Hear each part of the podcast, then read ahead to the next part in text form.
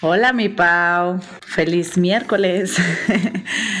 Oye, pues bueno, tú y yo sabemos que la invitada que tenemos el día de hoy, este, aparte de ser una rockstar a lo que se dedica y que llevamos tiempo intentando cuadrar su agenda con, con, con el episodio y demás, este, pues me gustaría más bien entender como tu opinión sobre por qué crees que de repente no le hemos dado la importancia suficiente al tema de la salud del sueño.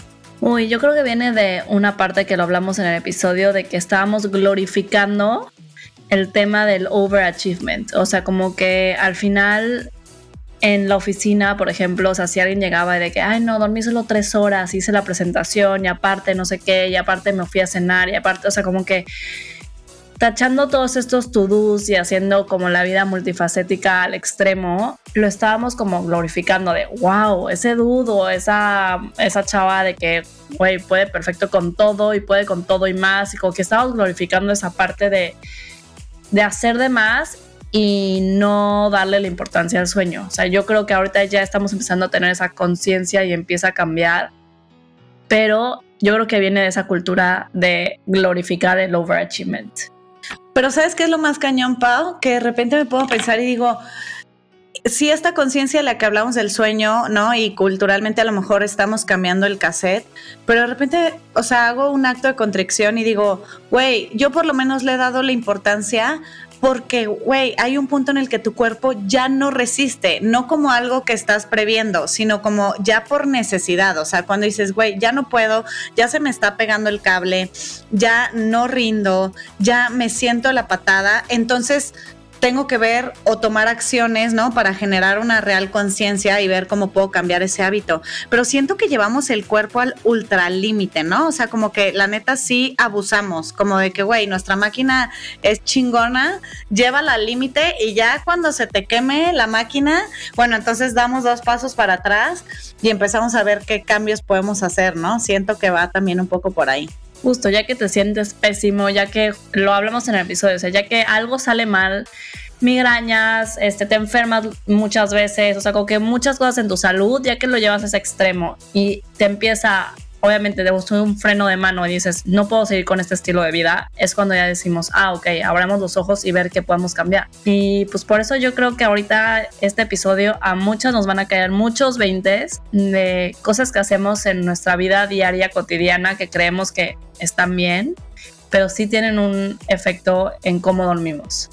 Completamente, pues vámonos al episodio con esta fregona sasa y pues que esperemos que lo disfruten tanto como nosotros y que pongan cosas eh, muy particulares a la práctica. Yo ya empecé el día de ayer, entonces eh, ya, ya, ya vamos a ver cómo nos va poner el mito sobre la mesa y descubrir las distintas caras de la moneda hasta llegar al hecho. Es un espacio donde dejamos en la puerta los juicios y hablamos abiertamente de temas tabú con los que crecimos social y culturalmente, como el sexo, la vida en pareja, finanzas, maternidad, carrera laboral, salud y bienestar. Nos acompañarán diferentes invitados, tanto especialistas como gente que a partir de su experiencia nos revelan una parte de su verdad. Somos Natalia Ferriz y Paola Reiner. Este espacio es para ti, para nosotras, para todas las que quieran caminar juntas del mito al hecho. Hola a todas, bienvenidas a Del Mito al Hecho, a un episodio más. Hoy estamos de manteles largos con una fregona sasa que queríamos tener aquí desde hace muchísimo tiempo. Creo que nos llevábamos hablando de este episodio ya más de un año, creo. Y bueno, la doctora Elisa Sacal. Somos fans. Sí, somos, super fans, sí, sí, sí. Ella es médico integrativo, está certificada en medicina funcional, se especializa en homeopatía, sueño, hábitos y es directora del Family Sleep Institute y en los últimos años estoy segura, segura, segura que la has escuchado en diferentes medios, conferencias y síganla por favor en sus redes que vamos a dar al final porque realmente yo creo que lo hablamos antes de arrancar este episodio, es el pan de todos los días y es de vital ayuda tener este tipo de información. Bienvenida doctora Elisa Sacal a Del Mito al Hecho. Muchas gracias Paola y Nat, gracias por tenerme aquí, feliz de compartir esta información con ustedes y su audiencia tan importante, un tema del que hablamos poco y pasamos yo creo que haciendo más esta actividad que cualquier otra cosa, ¿no? Durmiendo. Justo, y mucho lo que queremos hablar, Elisa, y es parte de, creo que nuestro core y segmento público, o sea, estoy casi segura que todas las que nos escuchan, o la mayoría que nos escucha está por ahí de sus 30, 30 y altos, este, y queríamos dar como esta parte de que ya a partir de los 30 empiezas como a atesorar como esta parte, ya tu cuerpo te lo pide de si desvelas pagas como esta factura gigante. Eh, y yo lo platicábamos de que yo salí el viernes y hasta el domingo me pude recuperar y como antes a lo mejor salías un día y podías salir al día siguiente y dormías poco y te recuperabas y te, o sea, a lo mejor te sentías medio mal, pero sí tenías como esta parte de poder recuperar mucho más fácil tu vida y tus actividades cotidianas, ¿no? Entonces, como que cada vez le damos como más peso, más importancia al tema de si no duermes, ¿no? Y como si no tienes buenos hábitos de sueño, pues está completamente relacionado, y lo hablábamos antes de arrancar el episodio, a lo mejor a cosas de tu salud que ni siquiera tienes idea que están relacionados a esta parte del sueño, ¿no? Entonces, desde la salud emocional, física y tu funcionamiento de todos los días, ¿Qué crees que ha ido cambiando, Elisa, como en estos últimos años de que este tema del sueño ha cobrado esta importancia en nuestras vidas o esta, o más bien ahora ya tenemos esta conciencia de que el sueño y estas ocho horas mágicas que tenemos que guardar como muy, muy, ah, muy preciadas. Mira, yo me da mucha alegría saber que ya tenemos, empezamos a tener esta conciencia. Yo creo que por lo menos en, en, la generación de mujeres que estás hablando, 30 y por ahí, nos ha hecho muy consciente el sueño, también el hecho de educar el sueño con nuestros hijos, ¿no? Cuando tienes que empezar a sembrar ese hábito, también te hace decir, pues ya no puedo educar algo, con lo cual no comulgo y yo no hago. Entonces, creo que también eso nos ha hecho a las mamás muy conscientes del sueño. Y es verdad que vivíamos una cultura antisueño muy impresionante, que era como la mezcla de diferentes factores entre la invención de la tecnología y la cantidad a la que estamos expuestos de información muy recientemente, como que piénsenlo, antes de la pandemia sí teníamos una adicción al teléfono, pero creo que la pandemia vino a agudizarlo impresionantemente porque todo lo que consumimos en todos nuestros foros, desde el cómo te conectas con la escuela o cómo te conectas con tus amigos o todas tus actividades, tus clases, todo es por medio de la tecnología. Y esto vino a irrumpir en nuestro sueño de forma negativa, de forma súper importante y, ha tenido mucha trascendencia en ese aspecto, la parte de la exposición a la tecnología, no solamente a la luz de las pantallas, que sé que seguramente han escuchado por todos lados, que tienes que desconectarte de la luz de las pantallas y demás, sí, pero también el hecho de que no hacemos pausa en el cerebro y lo que más hace que no podamos dormir bien es no poder ponerle pausa a los pensamientos. Entonces, el tema del consumo de la tecnología, más el tema de esta cultura como de alto alcance, que todo tienes que, lograrlo eh, a través de ir reduciendo la cantidad de sueño y trabajando más y durmiendo menos, esta cultura productivista, ¿no? En donde... El overachiever, ¿no? Exactamente, no, no, lo quería decir en inglés, pero no me acordaba cómo se decía en español. Sí, o sea, que hasta como que se ve bien, ¿no? Se ve como que lo premias de que, yo solamente dormí cinco horas y llegué a la oficina y eh, eh, presenté y aparte me desvelé y aparte, o sea, como que se ve como algo como como si te pusieran una medalla por menos horas de sueño. Y no sé, de pronto este libro del 5 a.m. Club, del club de las 5 de la mañana, en donde mucha gente se puso de moda levantarse a las 4 o 5 de la mañana para poder hacer todos tus rituales matutinos y ponerte a trabajar antes que el resto del mundo. Y a todas esas personas, mi pregunta es, sí, ¿a, ¿a, qué hora te acuestas? ¿A costa de qué te estás levantando a esa hora?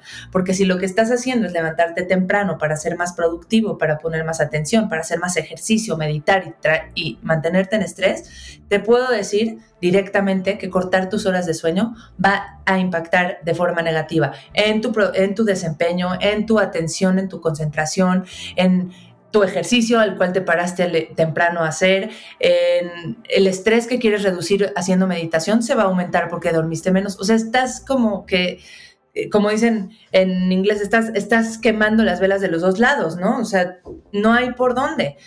Entonces, realmente este tema de la cultura es, era muy importante que ya se deje y que se empiece a hacer mucho más conciencia de cómo empezamos a dormir y que además empecemos a transmitir a nuestros niños esta cultura para que no lo tengamos que estar hablando a los 30, para que sea un tema que desde las escuelas, en los kinderes, empiecen a ser conscientes de, oye, este niño no ha dormido bien, por eso no está poniendo atención. No, no llévalo con la psicóloga, ayúdale a dormir bien porque probablemente su estado de ánimo, su atención, su desempeño Exacto, su, sistema inmune, su metabolismo, todo se va a ver impactado.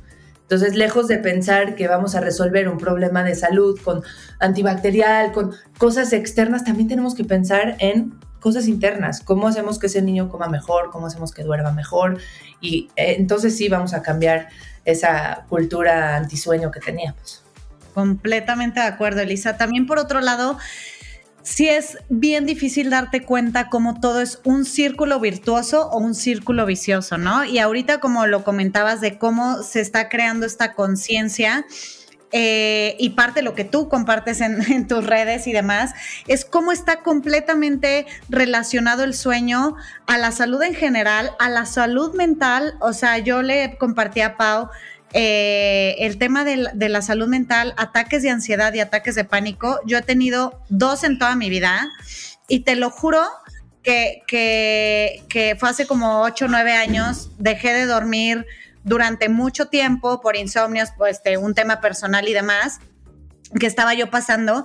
Y pues claro, o sea, la cuarta noche, durmiendo media hora en la noche con una ansiedad terrible, al, cuarto día le decía a Pau que yo, yo decía que por favor háblenle a una ambulancia, me voy a, a morir, o sea, estoy a dos de morirme. Y te das cuenta cómo el tema químico. O sea, ya fuera de, ay, qué rico sentirme descansada. Es que sí se te pueden pelar los cables, ¿no? Y, y, la verdad es que esta parte a veces cuando hablamos entre todos, como tú bien compartías, ¿no? En esta, en, en esta pandemia o en muchas situaciones, hablamos de sueño, pero en realidad me gustaría hablar un poco contigo todo lo que está completamente relacionado a la ansiedad y el sueño y cómo químicamente todo eso te, se, te desconfigura o se te, o se te alinea, ¿no? Sí, totalmente, tienes toda la razón. Y es que sabes que por muchos años entendíamos eh, desde el aspecto científico que las personas que tenían algún trastorno psiquiátrico como ansiedad y depresión, así ya diagnosticada, tenían problemas de sueño. Y eso era como más fácil para el gremio médico entender, ok, aquella persona que tiene depresión tiene problemas de sueño.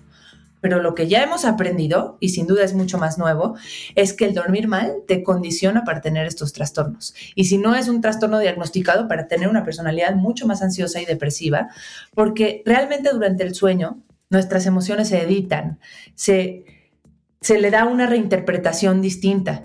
Cuando tú duermes, no todo lo tienes que recordar, algunas cosas las tienes que olvidar por salud mental y dormir bien y dormir una buena cantidad, especialmente en una fase que se llama eh, fase de sueño MOR o REM, que viene de movimientos oculares rápidos, que luego les puedo platicar un poquito más de eso porque es muy interesante, pero en esa fase es cuando todas las emociones se editan y quedas realmente con, una conciencia emocional mucho, mucho mejor, mucho más adecuada. Y por eso muchas veces cuando estás angustiada y nerviosa y, y el consejo de consúltalo con la almohada, de verdad tiene mucha trascendencia. Es muy importante porque durante el sueño vas a poder resignificar todas esas emociones o, estados emocionales que has vivido en el día. Eh, no nada más el sueño aumenta la resiliencia emocional, que quiere decir que vas a ser mucho más...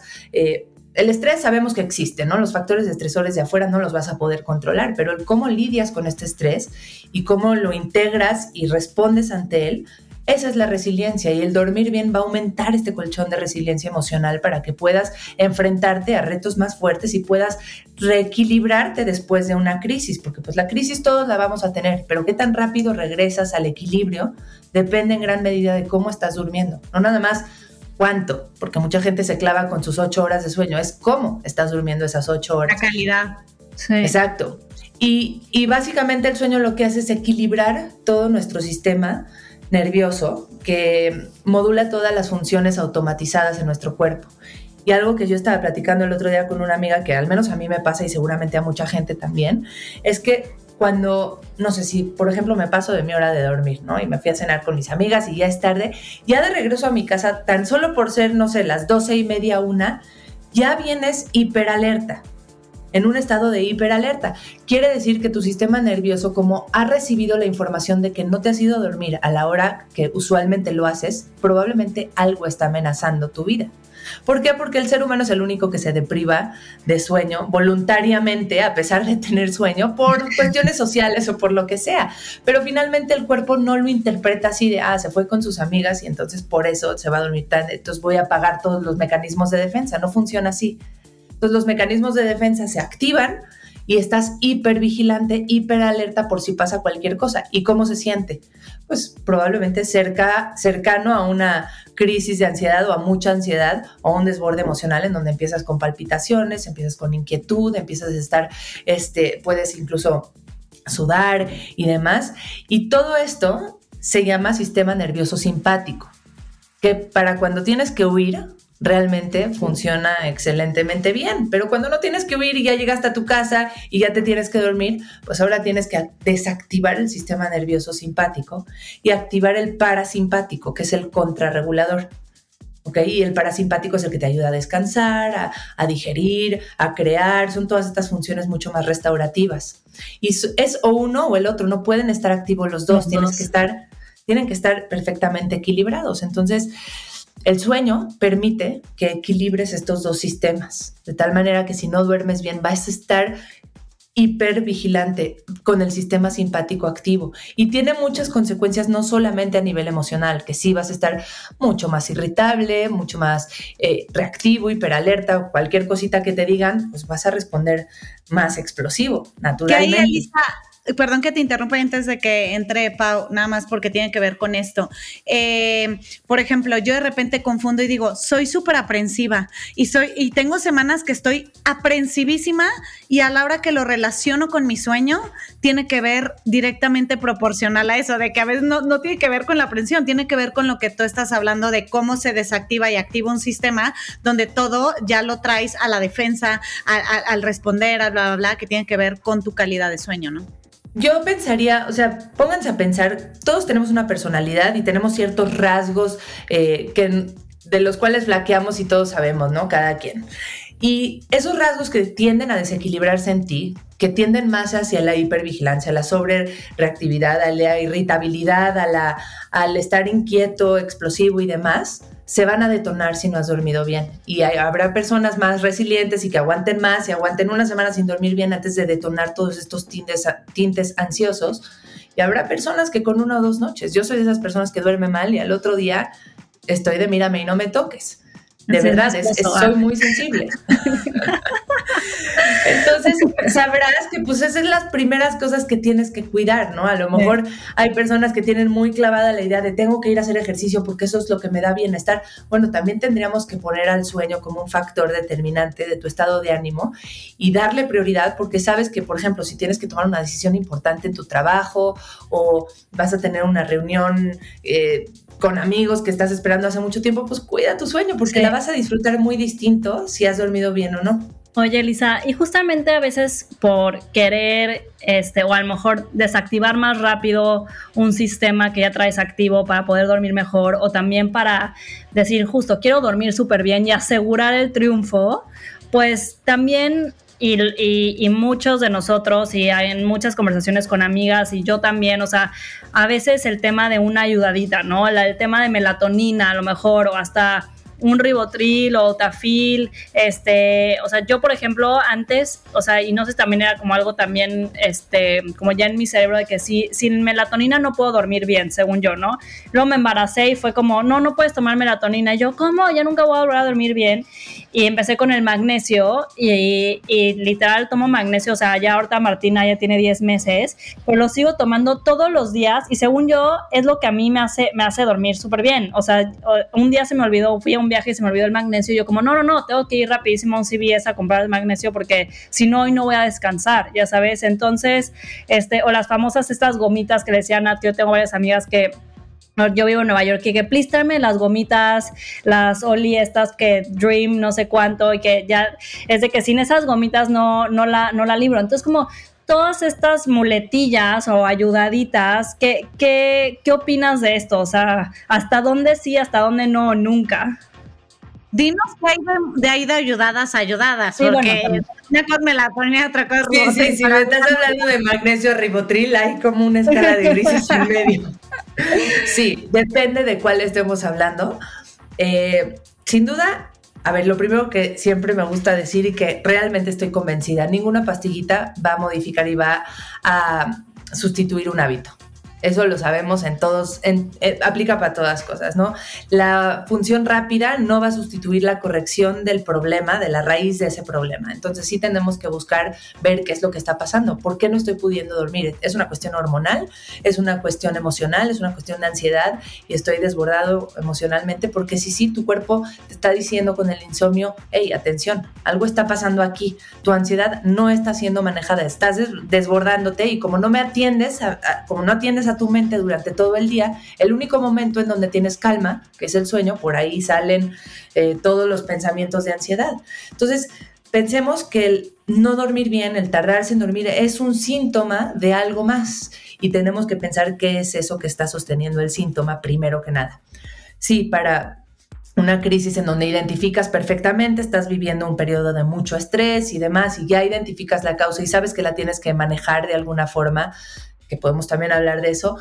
Ok, algunas, eh, algunas ayudas que pudieran funcionar, tratemos siempre de irnos de lo más natural, lo más simple, a lo más complejo, ¿no? Yo por ahí empezaría.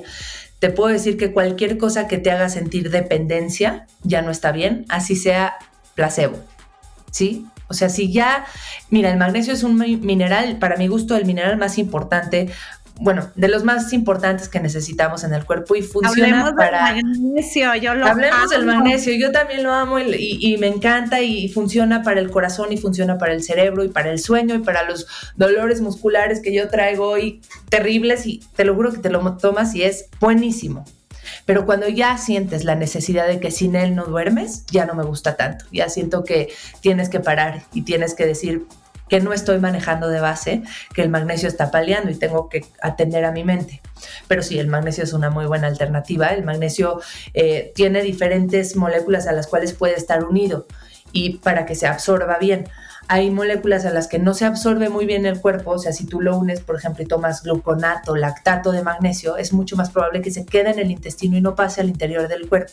Y al quedarse en el intestino puede hacer que las evacuaciones sean más flojas.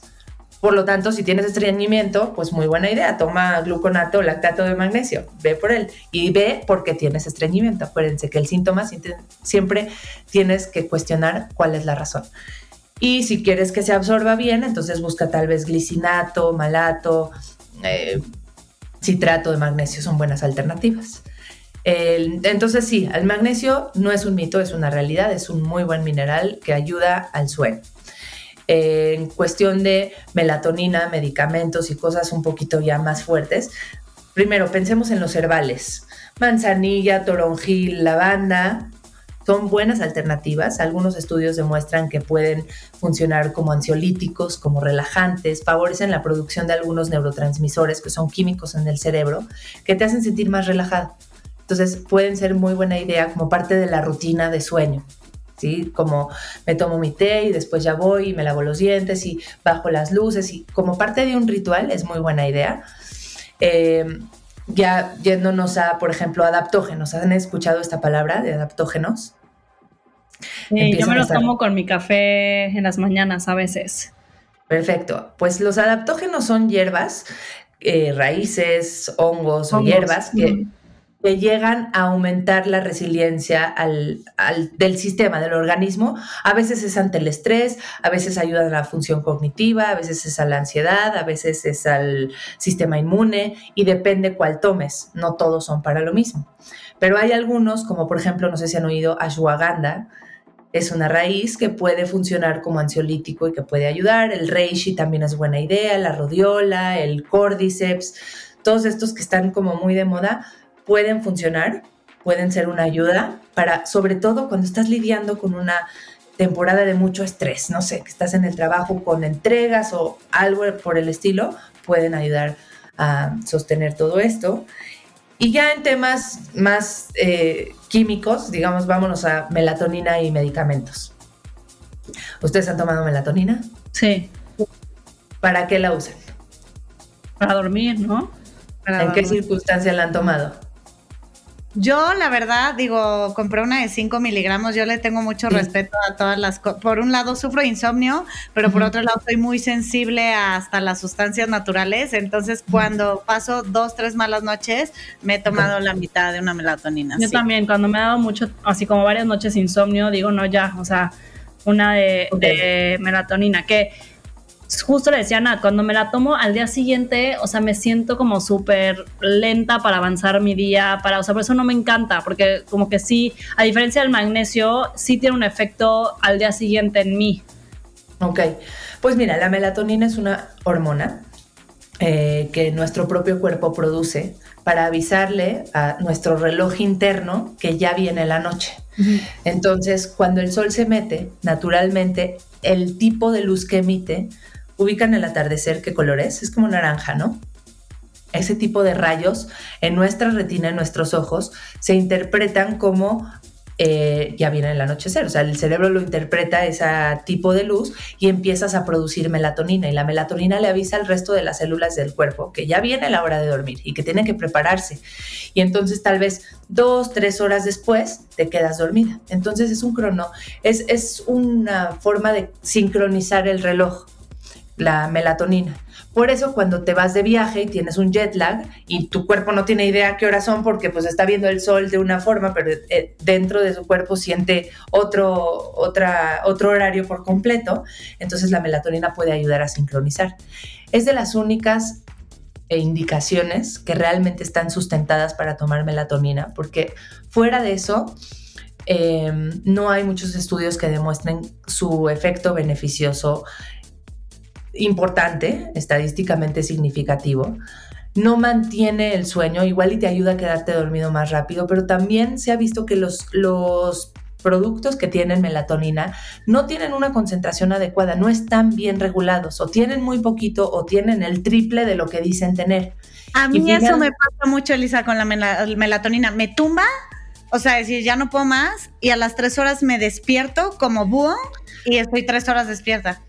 Pues sí, la realidad es que imagínate, si tu cerebro produce una cantidad mínima y tú le estás dando 10 o 20 veces más de lo que el cerebro produce, no sabes qué efectos pueda tener en tu cuerpo y al final todas las hormonas actúan en cascada, una de la mano de otra tú tomas una hormona y vas a alterar las demás. Entonces no sabemos de qué manera pudiera estar alterando otro tipo de hormonas. Entonces no es la mejor alternativa. A lo mejor una vez, dos veces si tienes jet lag y quieres avisarle a tu cuerpo que, hey, yo sé que para ti son las dos de la tarde, pero pues estás en España y son las nueve de la noche y a lo mejor ya viene la hora de dormir. Ahí puede ser una buena indicación y generalmente la regla es menos es más. Si tomas una dosis bajita de un miligramo, a veces tiene un mucho mejor efecto que tomar 5 o 6 miligramos.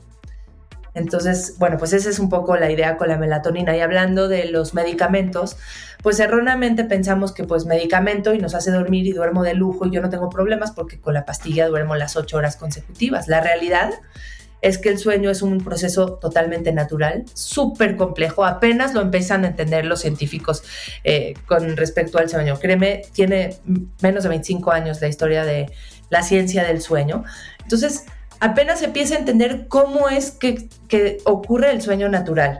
Y lo que sí se sabe es que el sueño inducido por medicamentos es una sedación, no es un sueño literalmente hablando. O sea, no pasas por todas las, las distintas fases que tienes que pasar simplemente bloqueas la corteza cerebral y eso hace que induzcas un sueño artificial que no es tan restaurativo. De entrada no pasas por la misma cantidad de sueño REM. ¿Se acuerdan? Les decía que el sueño REM es donde nos restauramos a nivel mental y cognitivo y emocional. Bueno, pues ahora ya no pasaste la misma cantidad de tiempo en esa etapa. Entonces traes al otro día una resaca de que no dormiste sueño REM suficiente. Y entonces se te acumula y en la noche que sientes cansancio, pero a la vez no te puedes dormir porque has producido una hormona que se llama cortisol. El cortisol es la hormona del estrés.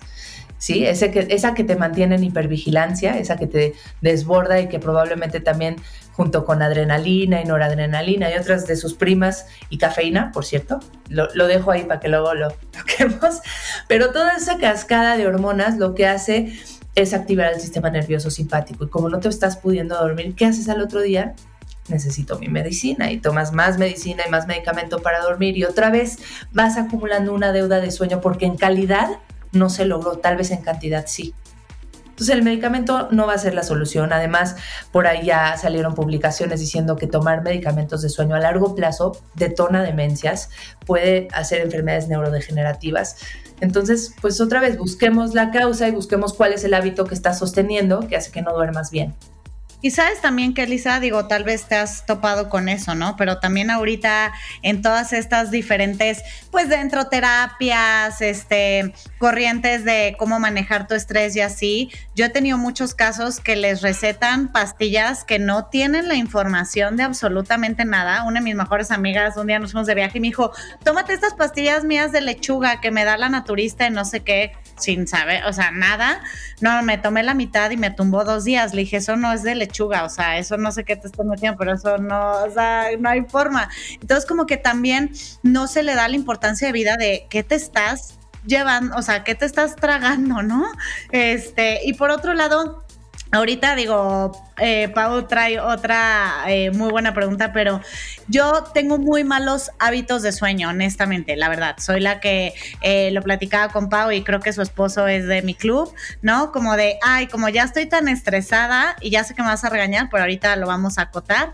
Este, me voy a la cama, este, y me pongo a ver no sé, memes que me hagan como que reír, despejarme, este, escucho un podcast y me duermo con el celular al lado, ¿no? Pero hablando de esas muy malas prácticas de sueño, si te dijeran tres muy malos hábitos, más, o sea, más allá de, obviamente, sí, sé que estoy diciendo este, pero si escogieras tres del tema de salud de sueño que deberíamos de cortar de raíz, ¿cuáles serían y por qué? Ok, la primera sería quedarte dormido con el teléfono en la mano. Y lo digo como número uno porque es el que más gente aplica.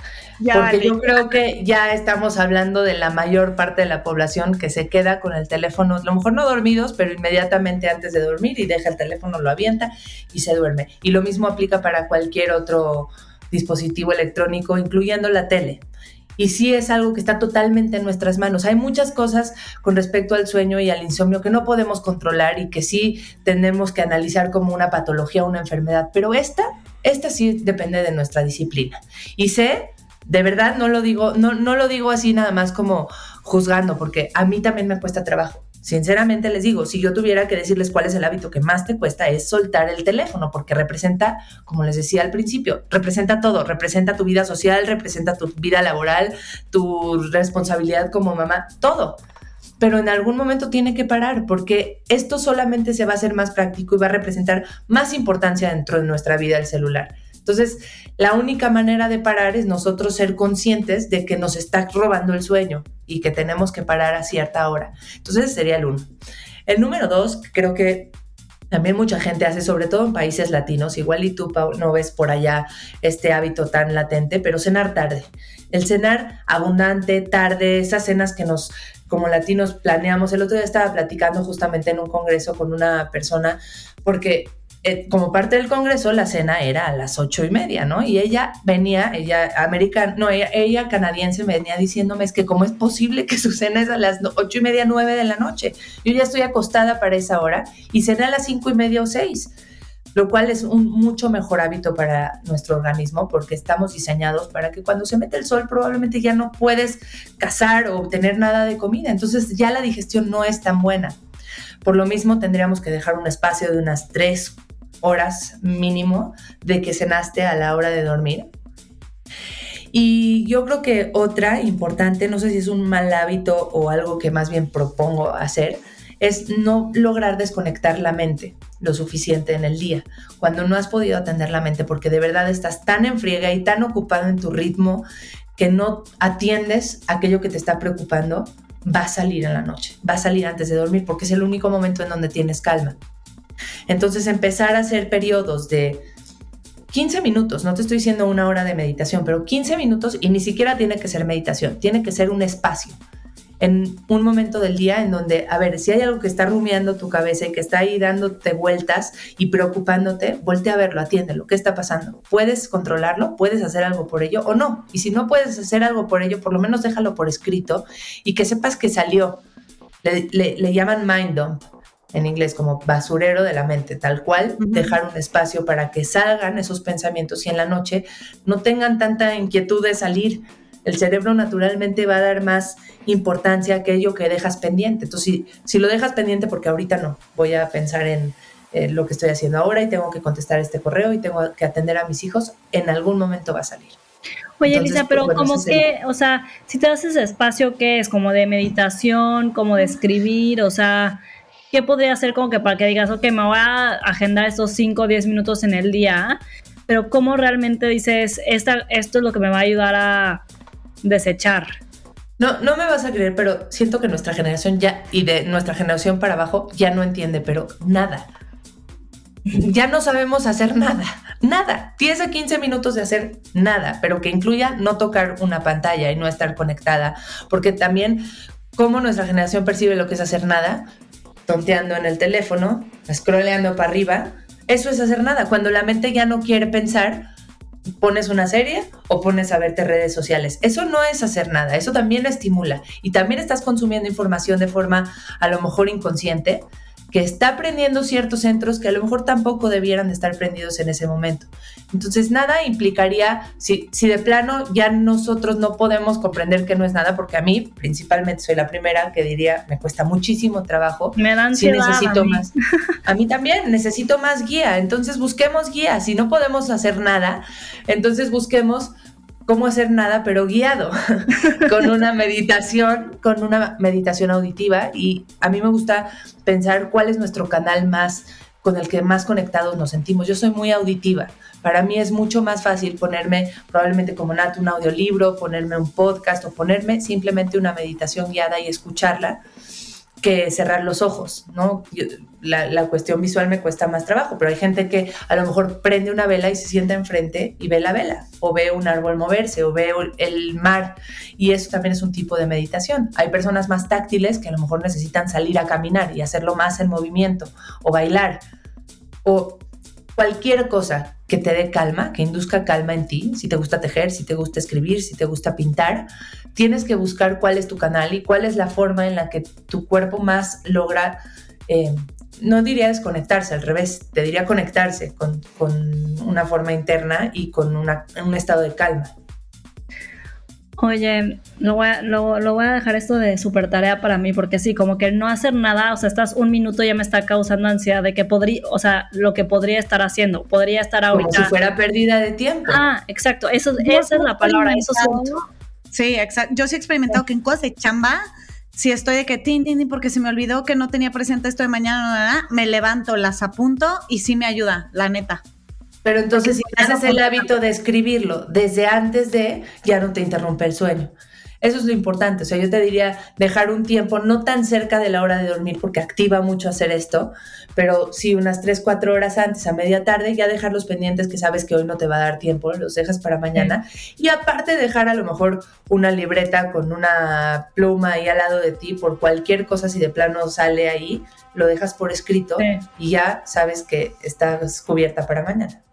Sí, oye Elisa, ya hablamos de, de, ahorita de medicamentos y el tema de algunas pastillas o algunos minerales con magnesio así, pero hablando de otras cosas más como, y, lo tocaste hace ratito, cafeína para despertarte y a lo mejor después de, de, que a lo mejor dormiste igual y muchas horas o dormiste pocas y necesitas cafeína para como activarte. Eso por una parte y el contrario como que también esto que dicen que a lo mejor tomarte una copita de vino antes de irte a dormir para poder relajarte, o sea, como estas, este otro tipo de ayudaditas más, no sé si llamarles más como de cotidianas, que las puedes incluir en la comida o en tu desayuno o a la hora de cenar.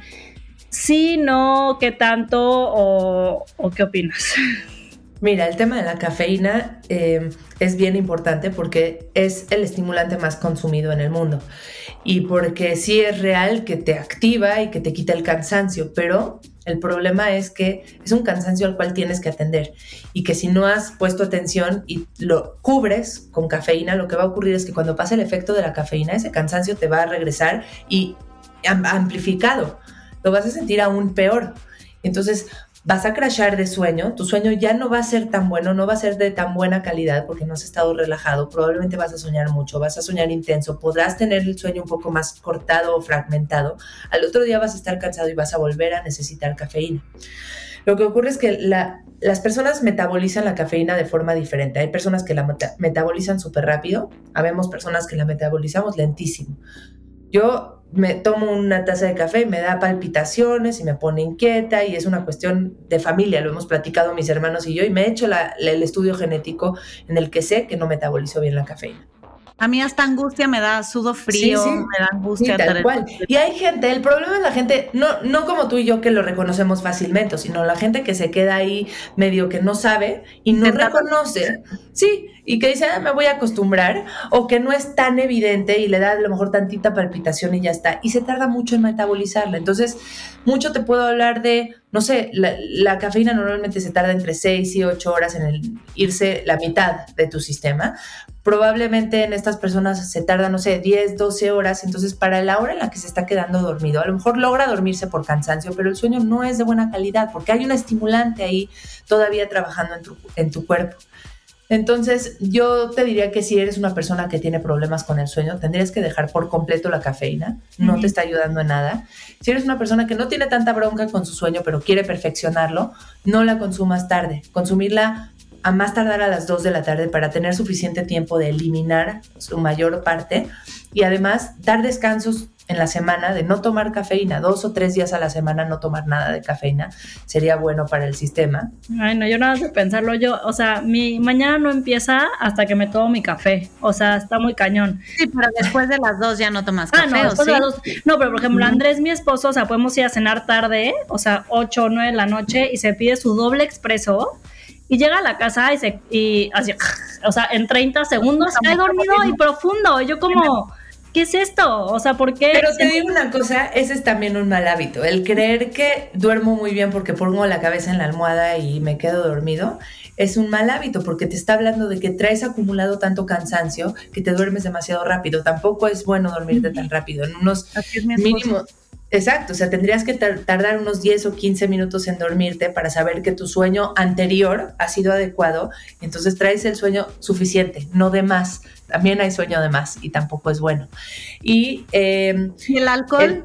y el alcohol eh, tampoco es una muy buena idea porque el alcohol sí, sí es verdad que a lo mejor te hace dormirte más rápido concilias el sueño más rápido, pero también hace que no transites por todas esas fases de sueño como debes hacerlo en su proporción adecuada y además es un diurético, puede hacer que te levantes a hacer pipí, pero además como estás sedado por el alcohol, no recuerdas que o tuviste muchos despertares o te paraste a hacer pipí o tuviste muchos sueños, no lo recuerdas. Entonces, ¿con qué te quedas? Con la idea de, ah, me ayudó a dormir más rápido. Y entonces al otro día... Bueno, pero una cosa, la verdad es cenar en tu casa y si quieres media copita de vino rico y ya, ¿no? Y otra cosa, a mí me pasa que cuando se te pasan las copas, duermes fatal, o sea, te despiertas, te levantas, ya te está Es verdad, pero no sabes cuánta gente usa el una copita en la cena diario para dormir bien. No sabes cuánta gente. O sea, sí es algo muy latente que aunque yo sé perfectamente que una copa a lo mejor no los va a emborrachar y no es el objetivo, tampoco es buena idea hacerlo muy pegado a la hora de dormir.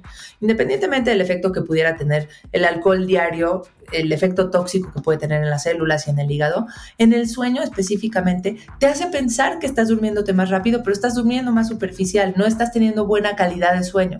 Entonces te va a salir el tiro por la culata, la verdad no es la mejor alternativa obviamente si lo estás tomando por gusto, porque fuiste a una fiesta, por lo que quieras, sí, pero como ayuda para el sueño, la verdad no es buena estrategia. De acuerdo. Ay, Elisa, no, no, no. Necesitamos apuntar todas las cosas que nos dicen, porque yo estoy, estoy segura que el 98% de las que nos están escuchando tienen los hábitos de sueño mal, igual que Pau y que yo, pero podemos aprender, porque los hábitos se cambian y es cuestión de, ponerle atención, ¿no? O sea, y bueno, nos vamos a la dinámica de mitos, Elisa, la verdad es que aunque no queramos, nos vamos a ir a esta dinámica de mitos donde trabajamos unos mitos para ti y tú extiéndete, platícanos por qué sí, qué parte es verdad, qué parte crees que es mentira, etcétera. Y obviamente tiene que ver con todo esto que hemos ido platicando, ¿no?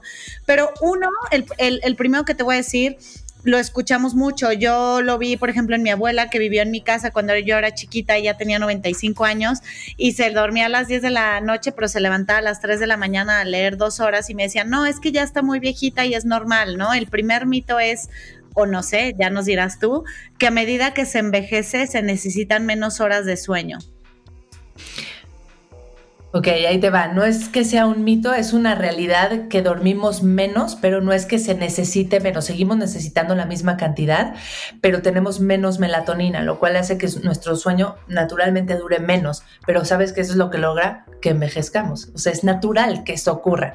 El dormir menos hace que envejezcas y hace que se vayan perdiendo las funciones, lo cual es normal.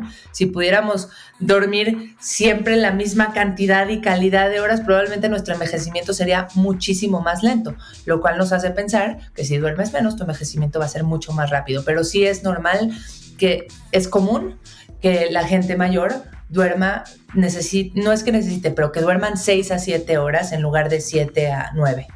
Ya, por naturalmente. Pues. Sí. Ok, el mito número dos es, eh, si no puedes dormir, quédate en la cama. Y te doy un poco de contexto, es como esta parte de cuando te da insomnio, por ejemplo, o sea, yo soy de quedarme en la cama hasta que me puedo dormir, ya sabes, sea, dando vueltas y vueltas y vueltas y vueltas, o agarro el celular y escroleo, no sé qué, pero justamente, por ejemplo, me decía Nat que su esposo es de que, no, me levanto, hago una actividad y con que me, me, canso y ya rezo a la cama con, con, sueño, pero me levanto, o sea, qué necesidad de estar en la cama dando vueltas, o sea, qué... Es, que es verdad o qué hay que hacer. Tiene razón el esposo de Nat, pararse. Pero no sé si el esposo de Nat se refiere. Me dice, te da un insomnio de dos, tres horas y te quedas como quesadilla en la cama dando vueltas de que, güey, calentándola. Y regresas, o sea. Tiene razón. En donde no tiene razón, porque no sé si lo entiendo bien, es pararse a cansarse. No, no se trata de cansarse físicamente. Se trata de levantarte y desasociar que la cama es un espacio donde estás como quesadilla dando vueltas. Y es solo el espacio en donde o duermes o tienes sexo. No debes de hacer nada más en esa cama. Entonces, te paras, te vas a otro espacio en donde hagas una actividad relajante, no cansada, sino relajante y eh, te quedes ahí el tiempo necesario hasta que te vuelvas a sentir cansado y después regreses a la cama, siempre manejando el tema de iluminación con mucha importancia. Si vas y prendes las luces, es muy probable que en 5 o 10 minutos tu melatonina se va al suelo y te cuesta mucho trabajo volver a tener cansancio. Para las que son mamás sabemos que te metes a un cuarto oscuro con tu hijo nada más acostarlo y ya sales así como que es medio somnolienta. Ese es el efecto de la melatonina elevándose en tu sangre. Entonces tratemos de imitarlo en la madrugada con la menor luz posible y saliéndote de la cama. Ay, qué fuerte. Eso sí es súper novedad para mí porque yo decía, pues te espanta más el sueño. Ya sabes, algo que yo pensaba como si me salgo de la cama me espanta más el sueño. Mejor me quedo ahí hasta que lo logro. Este, pero bueno, está. Es una lucha, ¿no? Es como una lucha de que no vas a ganar. Sí, sí, sí, sí, sí, no manches. Ya, Aparte, vas viendo la hora, sí, vas viendo la hora y va avanzando y, empiezas, ya me quedan menos horas de sueño, ya me queda menos, ya me queda menos, y es un estrés, pero bueno, está buenísimo saber que hay que pararse. O sea, vas con el que sigue. Una parte, Elisa, ya la vimos, pero ahorita que está muy de moda apps de wellness, que es no tanto de ver la pantalla, sino de escuchar, ¿no? Esta parte de poner como meditaciones, poner auditivamente, no que veas la pantalla para quedarte dormido. ¿Qué opinamos de eso? Sí me gusta siempre y cuando dejes el teléfono, no nada más no lo veas lejos, en otro cuarto. Eh, pero ¿cómo le haces? Inalámbricos. Eso es lo único que se me ocurre que podría funcionar. Eh, entonces, pues sí, sí me gustan. algo que puedes hacer es salir de la cama, hacer la meditación, escucharla y después dejar el teléfono y irte a la cama, pero sí me gustan. La verdad es que sí creo que sobre todo para la gente que le cuesta trabajo poner su mente en un estado más calmo, sí es buena idea apps como Headspace, como Calm, una app que se llama SEI, S-E-I, también es una muy buena alternativa para escuchar meditaciones en español. Y, pero en este caso solo inalámbricos, o sea, lo o lo usas, pero no con el teléfono en la cama. O sea, lo usas en una silla, en un sillón aparte, en otro espacio, pones cojines en alguna esquina en tu cuarto en donde sepas que ese es tu espacio de meditación, escuchas, dejas el teléfono y te vas a la cama. Nunca estar con el teléfono en la cama porque el cerebro asocia ese teléfono no nada más con la app de meditación, con Instagram, con YouTube, con WhatsApp, con tu mail y con todas las otras eh, aplicaciones que sí te estimulan. Esa va directo para ti, Nat. No, no, para mí también, la verdad.